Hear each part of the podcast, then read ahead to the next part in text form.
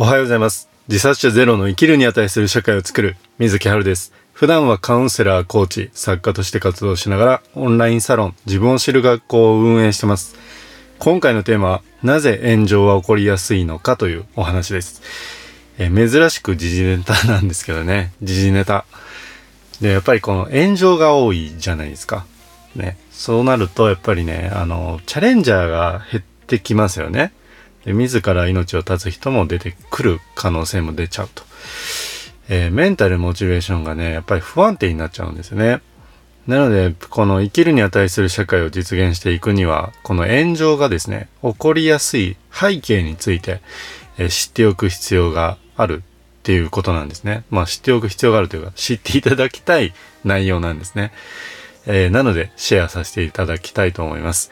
えこれが分かるとですね、あの、何がいいのっていうとですね、えっ、と、対人関係を客観的に見られるようになります。なので、えっ、と、メンタルモチベーションがですね、かなりコントロールしやすくなります。この内容はですね、運営している有料のオンラインサロンの自分を知る学校で、えっ、と、日曜日に投稿した内容になります。なので、まあ、有料級っていうことですよね。で、自分を知る学校オンラインサロンって何っていう話だと思うんですけど、えっ、と、基本的には毎日メルマガをお届けします。でメルマガの目的としてはですよ、あの、自分のやりたいことを知って、ゴール設定をする。そしてそのゴールを達成していくための考え方ですね。この心のトレーニングをしていくと。マインドのトレーニングですね。で、自分で自分にメンタルケアやモチベーションケアをできるようになっていただくと。なので、まあ、カウンセリングとかコーチングに関する知識、スキルを、え身につけていただく。つまり、えー自分のセルフコントロール力ですね。自分をうまくコントロールして、ゴール達成できる自分になるっていう心のジムみたいな、えー環境です。えーちなみに週1回は、えーオンラインイベントをやっていてですね、そこで Q&A をしたりしてます。その自分を知る学校で配信した内容なんですけど、で、この目的はですね、この配信の目的は、えー周りに流されてむやみに炎上に参加したりとかね、あの、感情的になりすぎないため、あと大人数からこんな風に攻撃されることっていうのがね、あの、誰しも可能性がある時代ということですよね。なのでそうなった時の心の保ち方、この目的で配信させていただいてました。えー、なのでここから本題なんですけど、まあ、多くの方はご存知だと思うんですけど、あの、メンタリスト DAIGO さんが大炎上中っていうことで、えーと、この、今回はですね、DAIGO さんが悪いとか、えーリアクションしてる人が悪いとかね、そういう話は置いて、今、炎上が起こりやすい環境なんだっていうことをですね、えーシェアさせてください。で、DAIGO さんは、あの、ライブ配信中の Q&A のところで、えー特定の方に対する差別的発言をしたということで非難をされているわけですね。で、視聴者の方とか、まあメディアですよね。なんて人だと。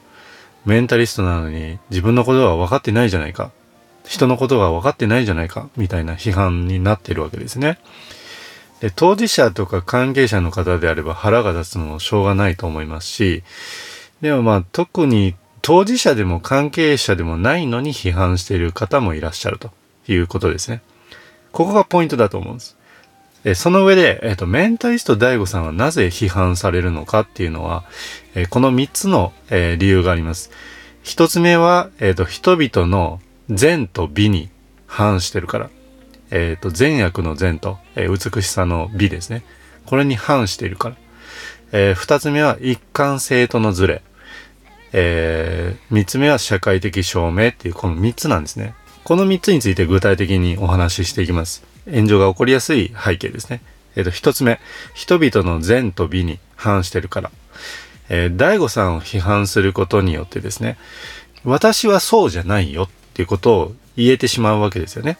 逆にこの善とか美を大切にできている人間であるっていう自己表現をすることができるわけです。やっぱり今って国民総発信者時代とか言われるじゃないですか。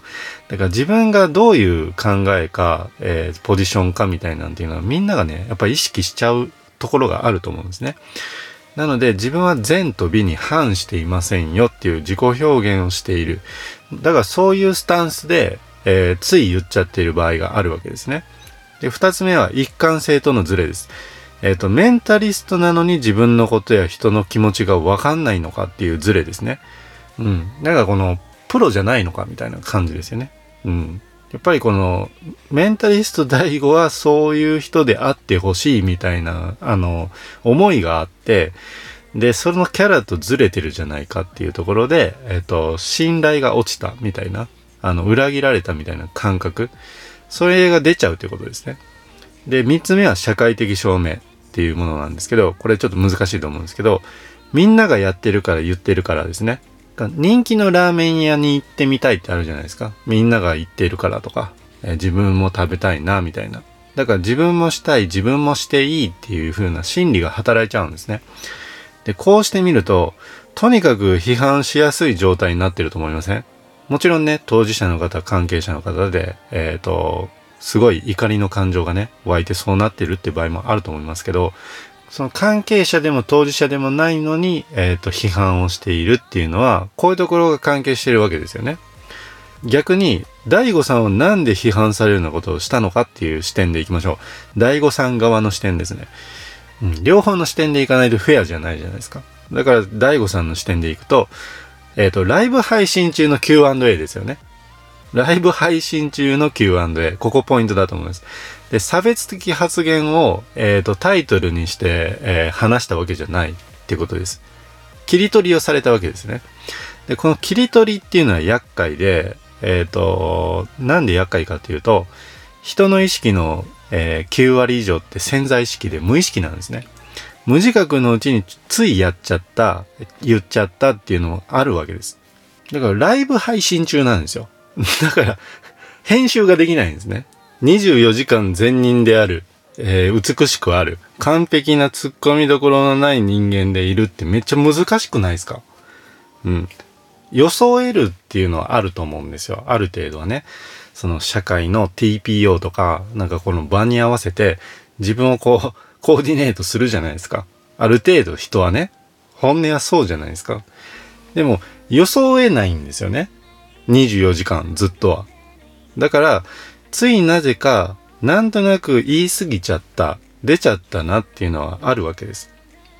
人ってやっぱり意識が9割以上が無意識なんですよ。潜在意識なので、完璧ではないし、特定のことにやっぱ偏見があったりするのも、えー、人間であるわけです。価値観とか持ってるから。だから今回はですね、確かに過激すぎたかもしれません。成功ポジションの大悟さんのトークだからこそ、あ、聞こうって思う人もいるわけで、行動しようって思う人もいるわけですよね。で、よしあしっていうのはやっぱり表裏一体であると。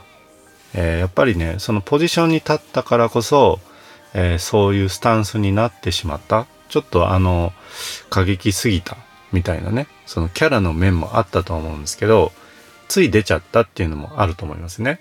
今回のまとめなんですけど、えっ、ー、と、リアクションする人もですね、ついまあ、あの、感情的になっちゃったな、みたいなのもありますし、えっ、ー、と、発信者側もね、つい言い過ぎちゃったな、みたいなのもあるわけですよね。だからまあ、お互いに、えっ、ー、と、弱い面とか不完全な生き物であるっていうのがやっぱ人間だと思うんですね。いい面もあれば悪い面もあるし。ただまあ、人とか周りに完璧求めまくってたら、自分が完璧じゃない時に完璧求められてしんどくなるっていうのもあるじゃないですか。で、人のダメなところを批判すると、えっ、と、自分がダメなことやっちゃった時に批判されるわけですね。だから、まあ、ブーメランっていう構図になってるんですよね。だからやっぱりね、あの、多角的に見ることってすごい大事だと思うんですね。えっ、ー、と、この、リアクションしてる側とか発信者側っていうところで、まあ、こういう面もあるよねと。まあ、不完全なところを認め合って、えー、また上がっていける社会の方がやっぱいいなと思いますね。うん、僕の個人の感想ですけど、これはね。まあ、僕自身もね、その大失敗することも やっぱりあると思うんですよ。ね。あなたもやっぱりあると思いますし、うん、完璧にはなれないですね。やっぱり世の中っていろんな人がいますよね。まあ、なるべく認め合える社会の方がいいなとは思うので、えー、この炎上でね、ま、メンタルやられる場合もあるし、えーと、自殺に追い込まれる場合もあるしっていうことでね、やっぱ今ってすごい炎上起こりやすいんだなっていう、そういう環境なんだっていうのをですね、えー、一緒に認識していただけたらとても嬉しいです。えー、ノートマガジン月刊水木春では自殺者ゼロの社会を目指す活動を通じて学んだことを毎日2、3000文字の連載ストーリーで配信してます。未来予測できない現代を自分軸で後悔のない人生を歩みたいあなたはぜひ覗いてみてください。えー、明日の配信は、えー、なぜ重要なことなのにうまく伝わらないのかというテーマでお話ししていきます。主にですね、まあメインは あの、現在苦戦しているインスタグラムのね、あの配信運用状況なんですけどこのことについてお話ししていけたらと思います。それでは、えー、明日の配信でまたお会いしましょう。水木春でした。